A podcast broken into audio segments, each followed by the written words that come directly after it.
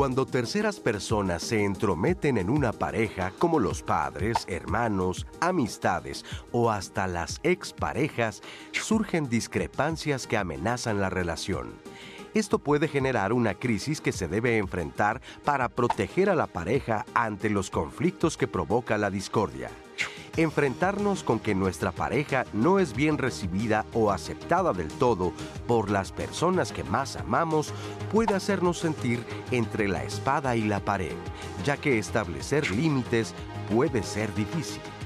Hoy, en Diálogos en Confianza, profundizaremos sobre estos conflictos y cómo mantener una comunicación clara entre la pareja. Buenos días, amigas, amigos, amigas de Diálogos en Confianza. Gracias por acompañarnos esta mañana de Viernes de Pareja, hoy con nuestro tema, los entrometidos y la pareja. Quédense porque va a estar buenísimo y por supuesto participen en las redes sociales.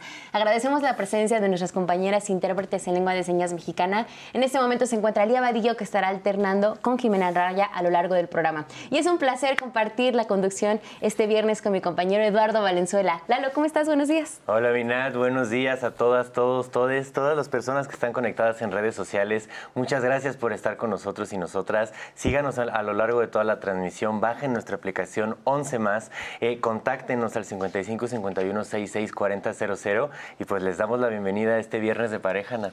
Así es, le presento a los especialistas que conformarán el panel de hoy en esta conversación. En primer lugar, le damos la bienvenida a Mariano Salinas. Él es psicoterapeuta de pareja y psicólogo social. Mariano, buenos días. Hola Natalia, ¿cómo estás? Lalo, encantado de estar acá. Bienvenido. Y con el mismo gusto le damos la bienvenida a Gabriela Santamaría Briones. Ella es doctorante en Desarrollo Integral del Ser, terapeuta humanista y en primeros auxilios psicológicos. Gaby, bienvenida. Gracias, buenos días. Gaby, bienvenida. Y finalmente le damos la bienvenida a Yasmín González López. Ella es socióloga, especialista en género y psicoterapeuta gestalt.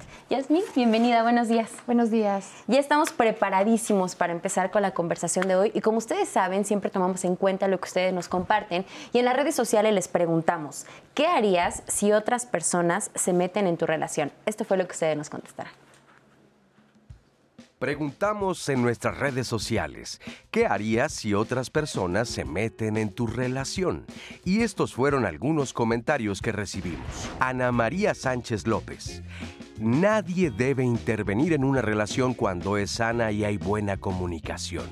Si alguien interviene es porque alguna de las partes lo permite.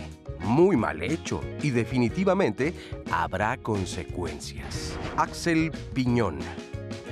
Por prudencia no puse límites, pero es muy complicado cuando la pareja es codependiente de sus padres y a la vez estos mismos no saben educar en libertad e independencia. Ahora con mi hijo, su padre le apoyó en lograr su préstamo para vivienda, por lo que se cree con derecho a opinar y exigir. Por mi parte aprendí que no debemos ni siquiera opinar, porque no nos compete. Solo cuando se nos solicite ayuda y opinión, tratar de ayudarles a emitir lo que sienten y quieren para que ellos mismos resuelvan sus conflictos. Eviux lee, nadie, absolutamente nadie tiene por qué interferir en ninguna relación, ni siquiera los consanguíneos. Puedes pedir opinión o consejos, sí, pero ellos no deben de dar sus opiniones o consejos sin que estos hayan sido solicitados. Rosa Isabel, creo que cada circunstancia es diferente y debe manejarse distinto, porque no es lo mismo que se entrometa un extraño, un familiar, a un amante. Analí Andrés, se necesitan dos para tener una mentalidad muy madura de compromiso y responsabilidad. La capacidad de poner límites para que nadie se meta en una relación de casados. A veces se dejan manipular por terceros y cuando es así no funciona, aunque uno de los cónyuges trate de hacer lo posible para estar bien. Sin embargo, no es así y terminan separados. Bruce Julie, la base de una relación es el respeto. Si en alguno de los lados se permite que ingrese una tercera persona, significa que ya no existe la base y no tiene caso seguir ahí. Paula Chávez, como dice Joaquín Sabina, para dos en una cama, sobran testigos, cura y juez. Una relación es de dos y nada más de dos. Y no únicamente una relación amorosa, también con los hijos, los padres y los amigos. Muchas gracias a todos por sus respuestas que nos comparten en las redes sociales y como vemos casi todas las personas concuerdan en que no, o sea que la relación es exclusivamente de los integrantes y no tendrían que participar terceras personas. Sin embargo, para muchas personas existe la creencia de que es importante integrar a sus parejas a su círculo social, con su familia e incluso que creen lazos en estos círculos que, que, tiene, que tienen las personas. Mariano, ¿tú crees que esto es necesario cuando tenemos una relación amorosa? Yo creo que puede ser benéfico. No, o sea, colocarlo en el terreno de la necesidad creo que es ahí donde puede haber un problema, porque es cierto, si yo empiezo a salir de repente con alguien, pues me va a interesar que a lo mejor se lleve bien con mi familia, con mi grupo de amigos, eso puede facilitar la convivencia, pero una cosa es eso y otra cosa es esperar eh, que nos den luz verde todos esos espacios. Visto bueno, El visto bueno para decir, ah, ok, entonces sí puedes tener esta pareja porque al final el que va a estar en pareja soy yo. Entonces sí hay una gran diferencia entre los beneficios de convivir bien, pero no es que tengan que ser aprobados. ¿no? Por, por este tipo de, de, espacios. Entonces, como necesidad, no. O sea, se agradece, pero no tiene por qué ser una necesidad. Y yo creo que, sin embargo, es algo muy común en las relaciones. O sea, ¿cuántas personas conocemos que dicen, no se lo he presentado a mi familia, no lo he presentado con mis amigos porque me quiero esperar? O incluso cuando se dan este tipo de actos es algo incluso solemne, ¿no? Es como de, esta es la cena en la que voy a presentar a mi pareja. Porque por supuesto, eh, para muchas personas es importante la opinión de sus personas de confianza, ¿no? Por supuesto, porque tiene que ver con los vínculos, con el reconocimiento y con la necesidad. ¿Qué quieres que los demás o las demás puedan saber de esa parte íntima de ti? Y también, ¿qué necesitas? Al presentar a tu pareja y dar lugar que las otras o los otros opinen sobre tu pareja, ¿no? Y creo que tiene que ver mucho con la necesidad, pero a mí me llamó la atención los comentarios justo de redes donde nos decían, eh, en una pareja son dos. Sin embargo, también, ¿qué puedes hacer si hay más alrededor? Y creo que lo que puedes hacer es también la comunicación, ¿no? Como una primera estrategia con tu pareja de, oye, para mí es importante pues que mis amigas y mis amigos o mis amigues te conozcan. Para mí es importante tener esta mesa, eh, cena o esta comida solemne, ¿no? O, protocolaria con la familia, porque mi mamá o mi papá o tal figura tiene un significado importante. Creo que ahí lo primero es qué tanto hay esta comunicación en la pareja para poder determinar cómo se abre esta relación hacia el mundo, tu mundo y mi mundo. Porque incluso hay personas que a manera de un límite deciden incluso no integrar a sus parejas y llevar así una relación también, ¿no? Sí, también hay eso. También tiene que ver mucho la ilusión que uno tiene y las expectativas que uno tiene de pareja.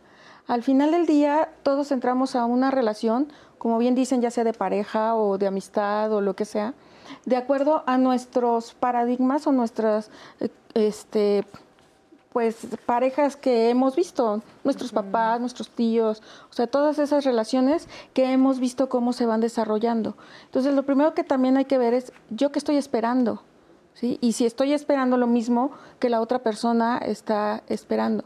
Desde ahí ya empieza a haber un tipo de este permiso hacia los terceras personas o hacia los que están afuera o hacia las personas de mi familia de origen. O sea, es de verdad muy importante que cada persona esté muy concreta y muy cierta de lo que está esperando ser una pareja. ¿sí? Es esta ilusión de todos vamos a ser una gran familia, todos nos vamos a llevar bien, todos, cuando en realidad una pareja sí es de dos. O sea, de hecho, esos dos llevan ya dentro de su ADN, por decirlo de alguna manera, y de sus pensamientos ya la familia, imagínate que además dejas en persona que se vayan metiendo, ¿no? Entonces sí es este mucho de una conciencia de uno y que comparta con la otra persona. Claro, qué expectativas. Y me gusta esta parte que dices, qué ilusiones tenemos de repente, porque creo que para muchas personas es inicio una relación de pareja y a eso se va a adicionar mi familia y ahora los cumpleaños vamos a estar todos juntos y las navidades. ¿Hasta qué punto tendríamos que ser muy conscientes de que para iniciar una vida de pareja sí necesito esta distancia de tal vez de mi seno familiar, por ejemplo, en algún momento? Sí, bueno, por supuesto. Yo creo que aquí tenemos la gran confusión de, creer que se tienen que seguir ciertos parámetros a rajatabla, ¿no? Insisto, la convivencia puede ser muy agradable, ¿no? Y si yo tengo una buena relación con, con mi familia, integrar a mi pareja va a ser agradable. Pero de repente querer ampliar la familia, ¿no? Este, trayendo a los novios y trayendo a las novias. ¿eh? Creo que puede ser peligroso sobre todo por un poco lo que decías, ¿no? Si yo le empiezo a dar eh, este lugar de importancia tan grande a nivel de que necesito que acepten a mi pareja en este tipo de, contextos, de situaciones, y después pido un límite, no tiene sentido, ¿no? Es un doble discurso ahí. Entonces, creo que ahí ok, tenemos una cierta ilusión, tenemos una cierta expectativa, pero tenemos que ser muy conscientes de que todo lo que hagamos va a tener una consecuencia. Entonces, si no vemos eso, nos podemos meter en problemas. Claro, ahora, a lo largo de nuestra vida vamos a tener ciertas figuras de extrema confianza, ¿no? En algunos casos serán familiares, en algunos casos serán amistades, y son personas en las que genuinamente confiamos en su opinión.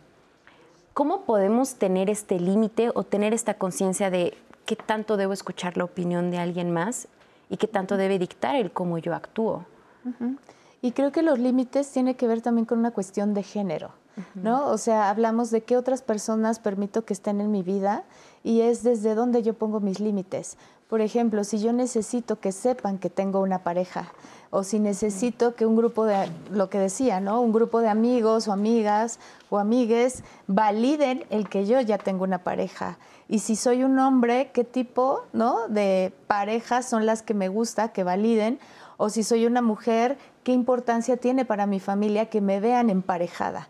Entonces, aquí lo primero es cuál es mi necesidad y sobre todo cuáles son los vínculos que yo tengo con esas personas a las que yo les abro la puerta para que entren en mi vida, en mi vida íntima, porque la pareja tiene que ver con lo íntimo, ¿no? Con lo de dos. Entonces, creo que lo primero es qué le significa a la persona el que tenga un reconocimiento, una validez, pero sobre todo una cuestión psicoemocional, ¿no? ¿Qué tanto la opinión de esa persona es muy importante para lo que yo pienso de mí en relación con los otros. Pues esa parte como del enamoramiento, ¿no? Como que estás estrenando pareja y como que quieres presumir a todo el mundo. Y yo creo que hasta cierto punto en esta parte del enamoramiento, de estar conociendo a alguien, el tema de la validación con las personas que ya conoces es súper importante, ¿no? Creo que lo buscas en un sentido de que también eh, percibes de que van a estar conviviendo todo el tiempo. Entonces, quieres propiciar una buena relación, pero justo al primer encuentro no hay esta, esta parte de poner límites, ¿no? Y tenemos algunos comentarios muy interesantes. Eh, hay un anónimo que nos dice, creo que cuando se establece una relación con tu pareja, aunque sean los padres, no deben de interferir en la relación. También se debe de hablar con tu pareja. Eh, Araceli nos dice en Facebook, yo con mis hijos les he dicho que yo estoy para acompañarles en sus matrimonios y noviazgos. Si me piden consejo, con gusto se los doy, pero nunca me entrometeré en sus relaciones como la palabra dice, casados. Es casa de dos, no de tres ni de cuatro. Y ellos deben de aprender a resolver sus problemas. Si no, ¿cómo madura su relación? Justo lo que hablábamos un poco, ¿no? Ya es esa parte de pues sí, cómo, vive, cómo si les quieres cuidar todo el tiempo, si quieres eh, eh, intervenir todo el tiempo, pues cómo ellos van a aprender y van a vivir su relación de dos, ¿no? Lorena nos dice, eh, buen día, excelente tema, qué importante es marcar una línea entre la pareja y las familias de ambos y terceras personas, que a veces solo buscan interferir para su interés propio y que solo daña la relación en la pareja. Es un gran tema. ¿Cuáles son las intenciones de intervenir en una pareja como un tercero, no? Y para seguir la conversación, eh, quiero invitarles a ver el testimonio de una mujer de 30 años que nos cuenta eh, el dilema que tiene con su esposo, ya que su suegra le ha causado muchos problemas en la relación. Vamos a verlo y ahorita lo comentamos. Tengo 30 años, fue con mi actual pareja. Ahorita estamos en una situación de regresar o no, muy complicada por personas que se metieron en nuestra relación bueno, yo con él me junté cuando yo tenía aproximadamente 21 años. Yo tengo una niña de, 12 actualmente. Y pues desde un principio su mamá nunca lo aceptó por precisamente por porque yo ya tenía una niña, ¿no? Entonces de ahí comenzaron como el, el bombardeo hacia mi persona de cómo vas a, meterte con una persona que ya tuvo un fracaso, los problemas empezaron a suscitar más cuando mi hijo nació. Eh, era de, si no es güero, no es tu hijo. Entre él y yo teníamos una muy buena relación, en la cual era bastante equitativa, trabajábamos, nos ayudábamos en casa, una relación bastante tranquila. Y con el paso del tiempo, cuando yo me alivio y comienzo a trabajar, a salir, a trabajar de nuevo, mi suegra le, le, mandaba o le llamaba, le mandaba mensajes diciendo que yo ya me iba de golfa. Él estaba consciente de cómo era su mamá porque esta situación ya se había pues suscitado anteriormente con su, con su hermano y su pareja. Entonces él estaba consciente de que su mamá era así como un poco metiche y agresiva hasta cierto punto. Y yo sí le dije, pues es que, oye, pon un, ponle un alto, no sé, porque esto ya es más allá. Y él, su única respuesta era de, es que así son, es que no tiene caso que yo les diga porque así son. Él nunca quiso salirse de, de la casa de su mamá. Pues ya no, nos, me salí, afortunadamente pues mi papá este, nos dio un lugar, a pesar de que ya no estábamos viviendo en su casa de mi suegra, seguían suscitando este tipo de problemas. Es necesario establecer un límite a nuestros padres, este, hermanos, familiares, cualquier cosa, porque todas estas palabras o insultos que a lo mejor son sin sentido por cuestión de coraje o celos incluso, ¿no? De parte de padre a hijo, este, llegan a suscitar situaciones muy complicadas, ¿no? Que incluso puede influir en agresión este, física y verbal hacia nuestras parejas, ¿no? Gracias a esta mujer por compartirnos su testimonio, que yo creo que es algo que muchas personas viven. O sea, una de las, tal vez, de las personas entrometidas que más puede empezar en una relación es la familia y en este caso, pues las suegras, ¿no? O las mamás. Y ella nos dice, o sea, ella la llevó a, pues, muchos años en muchos problemas con, con su esposo, ¿no? Sí, así es. La verdad es que las mamás tienen o tenemos, porque yo soy mamá también, como que un lugar privilegiado. Desde hace mucho tiempo, tradicionalmente la mamá es intocable, ¿sí? Es este, la reina, ¿sí? Entonces, desde ahí empieza el problema de, bueno, le voy a permitir a mi mamá, no le voy a permitir, es mi mamá y compréndela, y la mamá es una palabra muy enorme. Pero al final del día también hay que eh, tener en cuenta que estás decidiendo hacer pareja con, con alguien. ¿Sí? Entonces no se trata de estar buscando quién es más, quién es menos, ni estarse eh, tratando de quitar un lugar o una parte del cariño de la persona.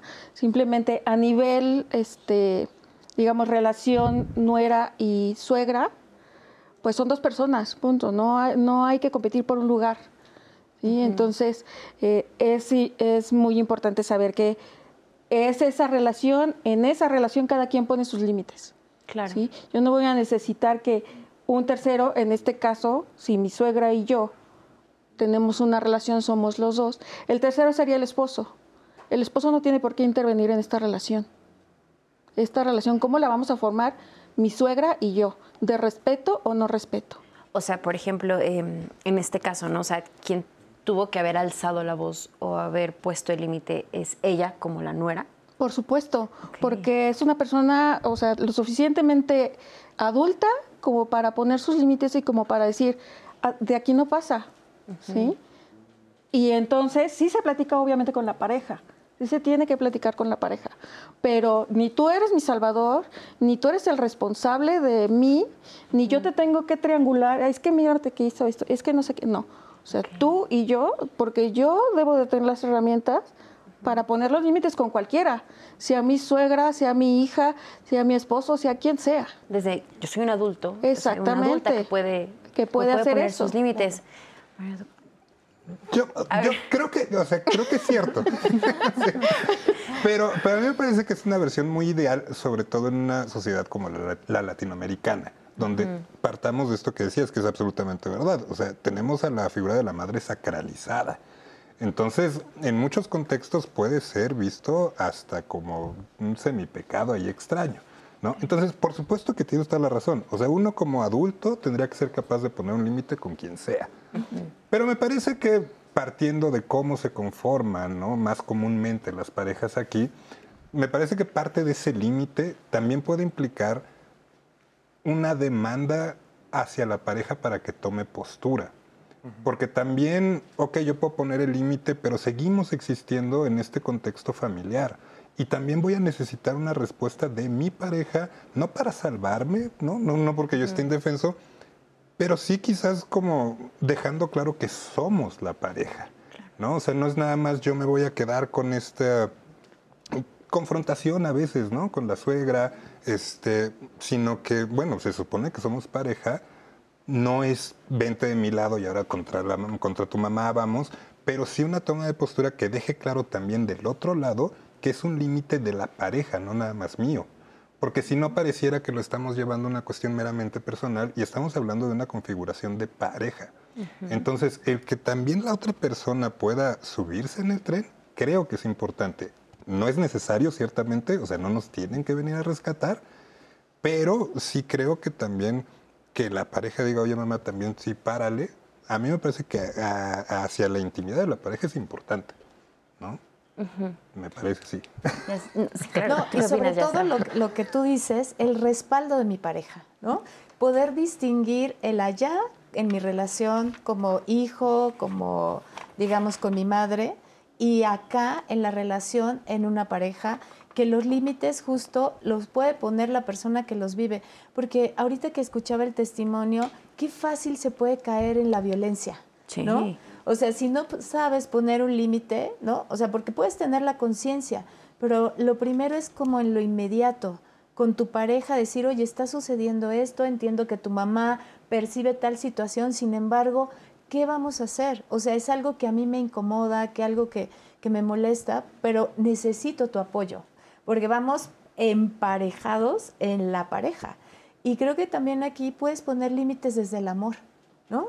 Eso es muy importante para evitar justamente confrontaciones de excluir a esa persona que le abriste tantito la puerta y después cómo la sacas. Porque finalmente sigue teniendo una figura, como lo acaban de comentar, muy importante, pues es la madre, ¿no? Y es la que sabe. A veces decimos, es la que sabe y tiene experiencia, porque te lo dije. Claro, y porque quién va que yo quiero lo mejor para ti siempre, nunca te daré un consejo encaminado a otro a otro objetivo. Para aquí la cuestión es cómo pongo ese límite desde el amor, porque poniéndonos en el papel del esposo, por ejemplo, o sea, se están están en conflicto dos personas sumamente significativas para ti.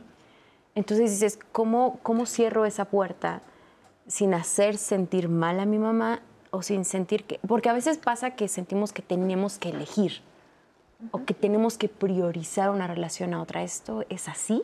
¿O cómo pongo este límite? Es que fíjate que, por ejemplo, hemos estado hablando mucho de la aceptación, de el respaldo y todo eso, y eso tiene que ver con la persona. ¿sí? Tenemos puesto muchos, muchas esperanzas en que la pareja, y somos pareja y vamos a ser juntos, y se nos olvida que somos dos individuos que estamos juntos. ¿sí? Ya ponerle pareja, entonces a ti te está este, generando algunas obligaciones. ¿Qué obligaciones? Desde ahí hay que estar muy claros. Y sí parece utópico, pero es muy necesario tener claro que somos dos, ¿sí? pero eso no quiere decir que entonces tú tengas que responder por mí, ¿sí? o, o tengas que intervenir en algo. Porque precisamente si tú eres pareja de alguien, ¿por qué pondrías a la otra persona entre la espada y la pared a elegir entre tu mamá y yo? O a ponerle un límite a la mamá cuando si, si lo ves bien, a lo mejor esa persona no está capacitada para poner ese límite y tú también estás presionando a esa persona para que ponga un límite. Entonces, ¿lo quieres, no lo quieres? ¿Lo estás haciendo por ti, por él, por la señora, por quién? Es muy importante tener claro por qué estás haciendo las cosas. Enfrentarte a la suegra así de primera, como que creo que... Es que no, necesitas enfrentarte. No, no, justo. el tema es lo que entiendo, es poner límites desde el principio, desde la individualidad, aún estando en pareja, eh, en tu planteamiento diciendo un poco esta parte de eh, yo no necesito eh, en este momento a mi pareja para que eh, yo pueda marcar algunos límites con sus familiares. Y yo eh, creo que son dos posturas bastante válidas porque en las dos el tercero o la tercera persona es el que cambia, ¿no? O sea, habíamos platicado en dos posturas. La primera tú dices que es relación suegra-nuera, conflicto, y el tercero es el esposo, ¿no? Y después sale otra que es somos pareja y el tercero es la mamá, ¿no? Entonces ahí lo interesante y algo que me gustaría quedarme es este Estamos hablando de la mamá, ¿no? ¿Qué pasa con amigos? ¿Qué pasa con tíos? ¿Qué pasa con exnovios, exnovias, infidelidades? O sea, la jerarquía de la madre es poderosa, pero ¿qué pasa con otro tipo de relaciones, ¿no? Que no sea la familiar. Sí, cuando sale tu amiga, ¿no? Y te dice, yo sí te voy a decir, porque desde la experiencia y es, puedes escuchar, pero también aquí es muy importante tener claro lo que nos compartías. ¿Qué necesitas? O sea, puede ser que tu amiga te haya acompañado, ¿no? Y te esté diciendo, aguas, ¿eh? Porque a quien elegiste me han dicho, ¿no? Me han dicho por ahí. Y entonces ya entra en ti como algo que prevalece es el miedo. Entonces creo que lo primero que tienes que desenmascarar es qué miedo tienes a no ser aceptado o aceptada y además ahora con esta otra persona que se dice tu pareja. Entonces creo que lo primero es identificar qué te da miedo y además tenemos un sentido de pertenencia. Siempre queremos ser aceptados o aceptadas. Ahí está donde qué tanto abres la puerta o la vas cerrando poco a poco. Perdón, Mariano. No, no, y también aprender a identificar cómo es que nos llegan estas opiniones, ¿no? Sí. O sea, porque no es lo mismo eh, el que llegue alguien y me dice, oye, mira, yo estoy notando eso y te quería preguntar quizás, ¿no? Si tú también lo ves así, que puede ser válido porque finalmente somos seres sociales, ¿no? Y puede ser que sí, tenemos amigos que ciertamente nos conocen, tenemos amistades que pueden darse cuenta de algunas cosas. El problema es cuando la otra persona quiere imponer la opinión, ¿no? O espera a lo mejor una reacción de ti, que puede llegar a ser muy agresivo o que de veras se pone en este lugar de ver si aprueba o no tu pareja. Entonces, incluso aprender a diferenciar ese tipo de cosas. La intención ¿Cuál y la es la intención y qué, qué, le das lugar a esa intención? Exacto, ¿no? Y un poquito para redondear, ¿no? Ahorita que decías, es que son como dos posturas. Yo no creo que sean dos posturas, yo creo que es una sola. O sea, porque a mí, yo insisto, yo estoy de acuerdo con esta parte. Eh, simplemente me parece que incluso en casos de amistades, el primo, el tío, ok, yo tengo que ser capaz de poner mis propios límites pero si me siento apoyado en eso, en una lógica de pareja, está padre. No es necesario ni es que el otro tenga la obligación. Por eso la palabra es, o sea, yo puedo demandarlo, no exigirlo. Pero estaría padre. Claro, buscas el apoyo de la pareja. Estaría bien que tú también pudieras poner ciertos límites. Ahora, yo quiero entrar a un tema que también es un poco complicado, eh, esta parte de las exparejas también. O sea, hay de repente eh, personas que mantienen relaciones cordiales e incluso relaciones en las que sus exparejas están muy presentes. E, ¿Es diferente el análisis cuando intervienen en las nuevas relaciones? Porque tiene que ver con los vínculos. ¿Qué tanto esa expareja se quedó atrás?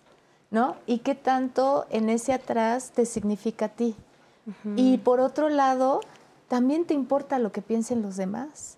O sea, es decir, te importa, y bueno, pues como tú decías, ¿no? Entre que ciertos límites, pero necesitas ese reconocimiento. Entonces, la opinión de una expareja sí puede ser significativa para ti dependiendo qué tanto se quedó atrás o sigue presente en el presente y frente a ti. ¿no? Y es que también otra cosa que no hemos, eh, creo, tocado desde el punto de vista de uno mismo, ¿qué tanto le estás pidiendo tantos apoyos a la, pareja. Así, este, entiende mi mamá, entiende que tengo una expareja, entiende que tengo un papá, entiende que tengo un hermano, entiende que tengo un tío, entiende que tengo mis mejores amigos. Entonces, resulta que ya no es una relación de pareja, sino una relación con todo mi entorno. Y cuando le dejas a esa persona elegir si quiere estar con ese entorno o no. Y otra si cosa, ser parte. si quiere ser parte o no. Y otra cosa, ¿qué pasaría si mi pareja convive con sus amigos y sin mí? ¿Vamos a dejar de ser pareja? O sea, no quiero decir que, que no se haga este, este esfuerzo, por llamarlo de alguna forma, o este intento de tratar de encajar, de aceptación y todo lo que tú quieras. Pero hasta dónde ese intento deja de ser sano, porque entonces yo no puedo ir a la reunión familiar si no es con mi esposa. No, yo no te estoy diciendo que no vayas, simplemente te estoy diciendo que pues tampoco me obligues a mí o qué tanto me vas a seguir este, pidiendo que acepte a tal, a tal, a tal, a tal. Claro, es todo un tema porque como dicen, o sea, si no se ponen estos límites desde el inicio, si no establecemos estas dinámicas, ya cuando está bien avanzado es bien complicado decir, a ver, no, no, no, esta es mi relación, o sea, si te pido opinión podrás decirme, pero si no, no. En el bloque que sigue quiero platicar con ustedes justamente sobre esto. ¿Cómo lograr este balance uno como persona entre tener mi criterio, y qué tanto peso le doy a la opinión de las demás personas, personas que a lo largo de mi vida yo les he depositado confianza y personas que me han ayudado a tomar incluso decisiones. ¿Cómo se maneja esto? Regresando de la pausa lo platicamos, no se vayan.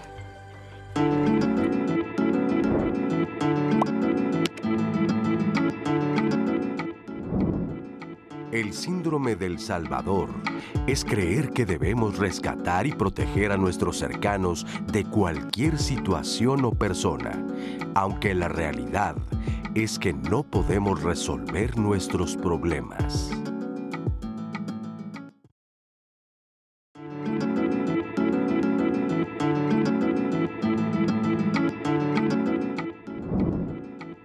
La familia constituye la unidad básica de la sociedad y es el primer núcleo en el que aprendemos a vincularnos. Es también el primer sustento social, por lo que es importante que la pareja sea aceptada por la misma. Tengo 31 años de edad y bueno, mi experiencia fue que en relaciones pasadas quizá dejé interferir a mis amigos, los llevé ahora sí que a mi relación eh, personal ya de pareja, ¿no? Eh, mis amigas eh, fueron obviamente importantes porque obviamente es como el primer círculo en el que te encuentras, ¿no? Al menos cuando eres adolescente, claro que es importante la opinión de tus amistades, ¿no? En este caso, pues sí, llegaban a, a, como a decirme quizá eh, desde su perspectiva, oye, ¿sabes qué? Ese chavo pues, no te conviene, pues yo veo que ve a otras personas, ¿no? Entonces, eh, en esa parte, por ejemplo, eh, las dejé como que opinaran y obviamente me fui haciendo juicios que a lo mejor yo en vez de resolverlos con esta persona, dejé un poco de, me dejé un poco llevar por, este, por, por mis amigas, ¿no? Posterior, yo, este, digamos, tuve una pareja, yo soy una persona que se considera bisexual.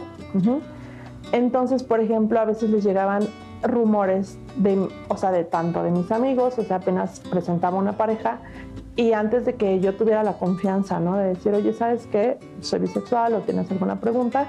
O sea, era de que, oye, le gustan también las, las chicas, en algún momento van a necesitar esta otra parte, ¿no? Entonces también, digamos que mi pareja dejaba mucho que también se metieran en esa relación. O sea, estuve como en los dos, en las dos posiciones. Y bueno, al final de cuentas, eh, yo creo que son situaciones que te van haciendo madurar, ¿no? Que vas madurando y que vas aprendiendo también a sobrellevar eso y que actualmente la relación que tengo eh, afortunadamente hemos podido ir resolviendo todas estas situaciones, ¿no? Ya con mi pareja actual este, pude resolver estas situaciones, y no solamente con mi pareja, sino incluso con mi familia y con mis amistades, ¿no?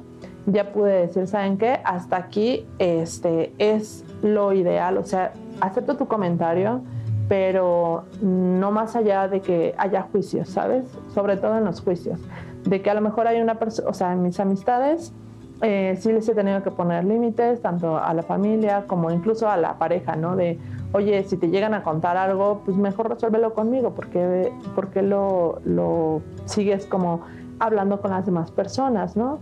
Entonces, siempre eh, lo ideal es que las, eh, los problemas se resuelvan entre dos, que pues, se debe quedar entre vano. Muchas gracias Astrid por tu testimonio. Creo que es importante también considerar eh, otros puntos de vista y creo que nos das un testimonio muy completo para poder discutir ahora con nuestros especialistas. Eh, les quería invitar a que descarguen la aplicación de Canal 11, es 11 más, donde van a poder ver todo el contenido que 11 tiene preparado para ustedes. Pueden ver los programas que quieran de diálogos en confianza y de toda la programación del 11, porque recuerden que el 11 va contigo. Y también les quiero invitar a que nos llamen al 55 51 66 40 00. Aquí le estamos dando seguimiento a todos sus comentarios, todas sus dudas, todas sus experiencias para poder enriquecer la conversación aún un poco más con todas, todos y todos ustedes. Eh, quiero leerles algunos comentarios del público que creo que nuestro público hoy está como muy sincronizado, ¿no? Gloria nos dice, eh, buen día, excelente programa. Siempre es importante que nadie se entrometa en las parejas, pues muchas veces, lejos de ayudar, causan más problemas. Muchas gracias, Gloria, por tu comentario. Andrea nos dice, no mantengo ningún tipo de relación con la familia política, porque en verdad que hay suegras que desean opinar, influir y controlar en la vida de sus hijos. Muchas veces es mejor marcar límites desde el inicio. Lo que platicábamos ahorita en el corte, ¿no? Muchas gracias. Eh, Flor nos dice, cuando yo puse límites, mi ex esposo me agredió verbalmente, haciéndome saber que su mamá siempre iba a estar primero que yo y nuestros hijos. Flor, muchas gracias por tu comentario. Creo que lo, también lo estábamos comentando ahora y le, le daremos seguimiento. Gracias, Flor. Sara nos dice, hola, tengo parálisis cerebral infantil y el inicio de mi relación de pareja fue difícil, por los comentarios de su familia, como va a ser muy difícil para ti porque ella es una mujer incompleta, ni siquiera cocina, con ella no vas a poder hacer muchas cosas, etc. Y como no vivimos juntos, personas a mi alrededor le dijeron que no, querían hacer, no quería hacerse cargo de alguien como yo, no quiere comprometerse, etc. A mí mi familia me decía, cuídalo, porque si los hombres le ponen el cuerno, más a alguien como tú. Qué grave. Gracias, Sara, por tu comentario. Mi pareja siempre ha estado conmigo y me ha dado mi lugar. Y eso nos sirvió para unirnos y poner límites, pero no saben lo difícil que fue al principio. Sara, muchísimas gracias por tu comentario. Tuvo un final feliz, que es lo bueno, y, y ahorita lo comentamos. Mil, mil gracias, Sara. Norma nos dice, muy interesante el tema, me hace recordar lo que viví al inicio de mi matrimonio. Mi suegro era el que se metía en todo. Él él tomaba las decisiones como si debíamos comprar una casa, etc. Con el tiempo mi esposo puso un límite a esto y me costó sufrirle. Muchas gracias, Norma. Y por último, Maite nos dice, creo que algunas veces sí es importante escuchar algunas opiniones de otras personas. No siempre. Uno lo sabe o tiene la razón. El amor es ciego. Muchísimas gracias, Maite. Pues creo que ahí nos, nos ponen en un contexto eh, eh, pues en el que sí hay que poner límites, en el que creo que sí eh, hay que escuchar, como dice Maite, pero también eh, particularidades como la que nos estaba contando de, eh, una parálisis cerebral infantil y todo lo que se tiene que vivir, bueno, creo que ahí ya la entrometida está como muy, muy, muy evidente. Vamos a ver la segunda parte del testimonio anónimo y regresamos. Tengo 31 años. Yo tuve problemas en, una, en mi última relación a causa de un, una expareja que bueno, es, eh, esta expareja también era mi amigo. En un inicio yo le conté a mi pareja que tenía una amistad con esta persona y aparentemente no había ningún problema. Pero con el tiempo empezamos a tener problemas, eh, muchas discusiones, hasta que llegó a un punto en el que ya fueron demasiadas, entonces tuvimos que asistir a terapia de pareja. Y como ya era algo muy desgastante, pues yo decidí terminar la relación. Eh, o bueno, yo descubro muchas cosas sobre mi pareja, muchas mentiras, que él me fue infiel varias veces. Entonces, este, mi psicólogo concluye que, que él tenía un trastorno de la personalidad, una psicopatía. Y bueno, aquí el detalle es que él siempre era muy celoso, muy inseguro, entonces no era tanto que mi exnovio, que bueno, era mi amigo, se metiera en la relación precisamente, sino que simplemente por hablar con él, saludarnos de vez en cuando, mi pareja se molestaba conmigo, eh, tenía mucha desconfianza hacia él, decía incluso que o afirmaba que yo pues era infiel. Eh, varias veces platicamos al respecto, o sea, yo le aclaré, le fui sincera, le dije que tenía una amistad con él y que pues solo era eso, incluso en alguna ocasión eh, tuvimos una, una conversación por WhatsApp y mi pareja en ese momento pues la vio y se dio cuenta de que realmente no había ningún, eh, pues sí, no había ningún interés por parte de mi amigo, este, pero aún así pues él siguió con, esa, con ese problema. Eh, eran demasiadas discusiones, muy insostenible, falta de confianza, cuando realmente pues yo no estaba haciendo nada malo, yo siempre fui clara con él. Y bueno, lo que aprendí de esto fue que no siempre eh, hay como tal un problema de que de que uno tenga que, pues, dejar de frecuentar a ciertas personas para darle gusto a la pareja, porque, eh, pues, realmente en este caso, eh, quien, quien estaba mal, pues, era él. Muchas gracias a esta chica por compartirnos su testimonio, donde vemos que probablemente no era que fuera entrometida la expareja, ¿no? sino iba más allá del problema entre ellos. Exactamente, a veces nada más hablamos de lo que hace el otro y no nos damos cuenta de lo que yo estoy haciendo. Entonces, en caso de, este testimonio, pues la pareja no se daba cuenta que él era el que tenía algún tipo de problema y estaba tomando las, las cosas de, pues, por un lado que no era. Claro. Entonces es muy importante que en la pareja, pues cada uno tenga su espacio y tenga su conciencia y tenga su trabajo su trabajo de, analizar, bueno, si estoy dándole mucha importancia a esto o no, si me está pidiendo más o yo no estoy queriendo dar. es mucho análisis personal para poder vivir con una pareja sin, esta este, expectativa o ilusión, eh, ilusión de tiene que ser así, tiene que hacer esto y tiene que hacer lo otro. Claro, a veces dentro de estas expectativas de cómo tiene que ser una relación de pareja y las dinámicas, pensamos que en, un mundo ideal, ¿no? Nuestra pareja se tendría que llevar bien con nuestra familia, con nuestros amigos, tendría que ser muy cordial la relación, cosa que pues en muchos casos no es así. Cuando el problema por la intromisión de alguien es tan marcado, ya sea una mamá, ya sea un papá, una mejor amiga, un mejor amigo, una expareja, ¿ustedes qué piensan sobre el hecho de aceptar que ahí no habrá una buena relación, aceptar que habrá una fricción y que mi pareja no formará parte tal vez de mi núcleo familiar o, de mi núcleo social.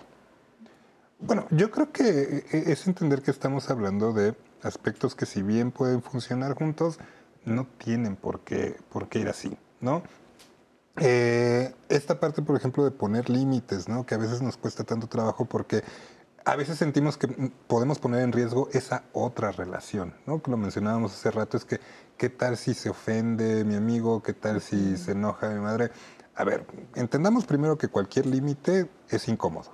Partamos de eso. O sea, si, yo me quedo esperando eh, a buscar una manera de poner un límite que no incomode al otro, no lo voy a encontrar. Entonces, ¿qué es lo que sucede? Que tenemos que buscar la manera de ir encontrando el acomodo a partir de estos límites y de la posibilidad de cercanía para que el asunto funcione lo mejor posible. Nunca va a ser el ideal, ¿no? Esta parte que de repente nos vendieron algunas series, ¿no? Algunas cosas que fuimos conociendo a lo largo de la vida, es muy difícil que se dé y no es necesaria. O sea, yo creo que ahí el punto más importante es entender que no necesito eso para estar bien en mi contexto familiar, social y de pareja. O sea, no tendríamos que vivir con el eterno pesar de decir, ay, es que mi mejor amiga y mi pareja no se llevan bien, o mi mamá, y mi papá no quieren a mi pareja que para muchas personas puede ser algo que les va a pesar mucho. Pero es por el, por el peso que estamos dando. Mm. No, o sea, ese peso lo damos nosotros. No es algo que aparezca o que se dé en automático. Es una construcción que estamos haciendo nosotros y que por ende la podemos modificar. O sea, esa es la buena noticia. ¿Y cómo la modifico? y además creo que algo que también es muy importante, dándole esa fuerza a mi necesidad, puede haber una parte también positiva de que alguien entre pero la forma es la intención. O sea, la intención, porque finalmente puede haber algo de poder que es el control.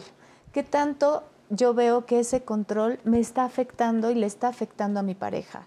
Entonces aquí lo primero es, ¿qué me conviene? Si me conviene escuchar, me conviene escuchar el consejo, sí y solo sí, sea con respeto. Yo creo que el buen trato también de, poner un límite, ¿no? No es lo mismo que te, te den una opinión con calificativos a que te den una opinión también viendo tu bienestar, ¿no? Claro. Entonces creo que ahí es muy importante ver y reconocer cuál es la intención, pero sobre todo qué beneficio hay para mí dejar entrar a la persona o a las personas que dan la opinión, quedarme con esa opinión. Y algo que nos decían en el testimonio es muy importante, cómo una opinión puede generar un prejuicio y un juicio, que puede justamente detonar un conflicto, pero qué tanto le das lugar, y creo que también quienes nos decían la comunicación es sumamente importante, o sea, no olvidarnos de que la comunicación entre las personas puede ser una gran oportunidad para evitar el conflicto. Claro, Mariano, ¿querías agregar algo? No, a mí me parece que es bien interesante esto que mencionas porque si, estamos hablando de cómo proponerle a la gente que nos escucha, ¿no? Cómo eh, empezar a plantear estos límites o qué sí dejar entrar, qué opinión, qué... Hay que entender una cosa. Nadie y eso nos incluye a los terapeutas, ¿no? Por ejemplo, cuando estamos en, proceso, nadie sabe qué es lo que te conviene exactamente, nadie sabe exactamente qué es lo que te va a hacer mejor, ¿no? ¿Qué es lo que necesitas? Entonces, si logramos entender que cualquier opinión, llámese de la pareja, del amigo, incluso de la mamá, ¿no? O sea, que esta parte de, es que soy tu mamá y te conozco mejor que nadie, no es cierto. O sea, nada más nosotros somos capaces, a partir del análisis que mencionabas, verdaderamente hacer conciencia de muchas cosas. Si entendemos que todas las opiniones son visiones parciales y que no tienen que ser eh, una guía, un faro específico, creo que eso nos puede ayudar mucho a lidiar con eso. Y del otro lado, ¿no? Entender que la gente, o sea, tampoco nuestra opinión va a ser un todo, va a ser una, una, idea completa que sí, yo sé qué es lo que quiere mi amigo, yo sé qué es lo que quiere mi hermano. Yo lo conozco. Entender que solamente vemos las cosas de manera parcial y entonces a partir de ahí entender que pues tenemos que, es un elemento con el que podemos trabajar, pero no es una respuesta, no es una guía. Y eso aplica para ambos lados.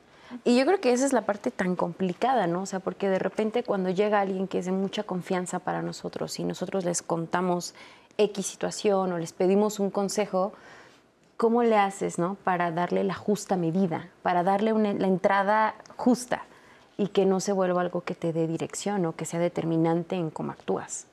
Yo creo que desde usando la palabra consejo, o sea, vas a pedir una opinión, vas a pedir un consejo o simplemente le vas a comentar lo que te está pasando. ¿sí? O sea, la confianza sí son diferentes grados. Yo puedo tener la confianza con alguien, para contarle lo que me está pasando. ¿sí? Pero de ahí a que le, le permita darme su opinión o darme un consejo, ahí es diferente. Si yo voy a llegar con alguien que le tengo confianza y le voy a decir, oye, ¿qué harías tú en esta situación? Hay que tener muy claro que le estoy diciendo, ¿qué harías tú? ¿Sí? Tú y yo somos diferentes. Si tú vas y le dices, ¿qué, qué, este, ¿qué puedo hacer? pues ya le estás dando el permiso de decirte qué hacer. Y que te imponga. Y, que el riesgo es que lo hagas. Y entonces, si no lo, si no lo haces, si no lo haces y en tu cabeza está el, híjole, no hice lo que me dijeron. El debería. Recuerden que esa conciencia de sentir culpa es que debería de hacer tal situación. Y creo que esto que comentas es sumamente importante. ¿Qué tanto puedo recibir, no? Todas estas voces desde el consejo a la imposición que me generan un juicio. Y el juicio muchas veces es la culpa, el miedo. Entonces, ¿cómo confronto mis propias culpas y mis propios miedos para realmente salir al mundo auténticamente de, pues si me caigo, ¿para qué me sirven las caídas? ¿No? Para levantarme. Sí, porque y crecer. Claro. Ahí está muy interesante porque justo creo que, eh, digo, Lo leíamos en los comentarios, ¿no? Eh, una persona nos decía, creo que sí es importante escuchar las opiniones de las demás personas porque si no te cerrarías en un mundo de que yo tengo toda la razón, todo va perfecto, yo no voy a escuchar a nadie y a lo mejor y te puedes encontrar con que estás invisibilizando algunos problemáticas puntos en tu, ciegos, por puntos así. ciegos en tu relación. Entonces, a partir de ahí, bueno, empiezas a eh, limitar o dar entrada eh, limitada con cuidado a estas personas que tú acudes para preguntar o que llegan solas, que te ven afligidas afligida y llegan, oye, te veo mal desde hace dos semanas, ¿en qué te puedo ayudar? Pero creo que una de las herramientas también fundamentales que tendríamos que, desarrollar, y quiero preguntarles cómo hacerlo, es el cómo identificar cuando el consejo, cuando la crítica constructiva, cuando el comentario, cuando la solicitud del tercero o la tercera viene con una connotación eh, negativa de querer... Eh, arruinar o destruir la relación. ¿A qué me refiero? ¿no? O sea, al final puede ser que tu mamá te dé un consejo muy bueno para ti porque, o la suegra te está dando un consejo porque la suegra está viendo por tu bien. Pero ¿qué tal si detrás de eso la suegra o la mamá o el amigo está celoso o celosa de que estés con esa persona y el consejo que te está dando es para que acabes, ¿no? El córtalo ya para siempre, córtalo o termina esa relación. ¿Hasta qué punto sé si eso es un comentario malintencionado de la otra persona, ¿no? Sí, yo creo que es muy, disculpa, yo creo que es muy importante tomar la responsabilidad de las decisiones que tomas de pareja. ¿sí? O sea, eh, ¿qué decisión estoy tomando? Estoy tomando la decisión de pedir un consejo, ya irte a pensar si el otro lo está haciendo en buena onda o en mala onda. O sea, ya te estás metiendo más problemas en la cabeza. ¿sí? De entrada, como decías, si no tienes esa capacidad de decir, bueno, voy a escuchar lo que me digan, pero eso no quiere decir que lo voy a hacer. Si de entrada no tienes esa capacidad, entonces, pues tú revísate. ¿sí? O sea, no le puedes echar la culpa a la otra persona porque te dijo haz tal o haz no tal, si yo no tengo esa capacidad de responsabilizarme de que la decisión final es mía y de que el precio de esa decisión la voy a pagar yo. Sí. ¿sí? O sea, porque al final no le puedo decir, Tú me dijiste que lo cortara. y mira cómo estoy. Arréglamelo. Sí. Arréglame todo este desbarajuste. Pero pásame los Kleenex aunque sea. Claro, y, creo que también algo que tú decías, ¿cómo nos damos cuenta? ¿Qué tips, no? Pues cuando alguien utiliza un calificativo o un descalificativo mm. para darte ese consejo o esa recomendación de, mira, si no haces esto, te va a pasar lo que tú comentabas, las consecuencias. Entonces, ahí por eso creo que es muy importante la intención la intención de cómo tú ves que la persona se acerca contigo. Por ejemplo, no es lo mismo que tu suegra te diga, oye, te recomiendo a debes. ¿Sí ven? Hay una imposición. Entonces creo que ahí es donde puedes ir, digamos, como tomando en cuenta estos comentarios cuando te imponen o cuando te sugieren. Creo que esa es una estrategia sumamente importante. Y, yo creo que es muy importante esto que dicen, o sea, asumir la responsabilidad de que las decisiones las tomas tú, porque también es una posición muy cómoda de repente, ay, usted arreglenme la vida, ¿qué harían, no? ¿O qué hago? ¿Qué hago? Porque no tengo ni idea, estoy hecho un lío, ¿no? Y es como, pues sí hay que asumir que el que está en la relación somos nosotros, no los demás, ¿no? Sí, por supuesto, a mí me ha tocado ver casos que no voy a quemar a nadie, pero que parece que hacen encuesta, ¿no? Para tomar una decisión. y entonces a ver quién gana, ¿no? Y, el problema es ese, ¿no? Y como lo decías perfectamente, al final las consecuencias las voy a vivir yo. Si no me hago cargo yo de, de, mis decisiones, porque solamente yo sé qué es lo que quiero, solamente yo puedo tener una idea más clara de qué es lo que me conviene, no hay manera de que, o sea, el otro le atine. No hay forma. Y porque aparte yo siempre creo que aunque las personas lo hagan con la mejor intención, siempre va a ser una visión sesgada, porque todo lo que contamos lo contamos desde nuestra visión, o sea, no tenemos la contraparte, no tenemos el derecho de réplica, ¿no? De la persona de la que nos están hablando, porque pues nuestro amigo, nuestro familiar es solo la mitad de la relación, entonces tú dices, ¿hasta qué punto las otras personas realmente tienen todo el panorama para emitir un, comentario que, sea tal vez realista, ¿no? Exactamente, y eso también es muy importante cuando tú eres el entrometido o cuando a ti te piden ser el entrometido. Claro. Me refiero a que si un amigo viene y me dice, este, oye, ¿qué harías tú? También pensar en desde dónde lo estoy diciendo. Por el bien mío, por mi necesidad, por el bien de mi amigo, por, por qué lo estoy diciendo lo que voy a decir.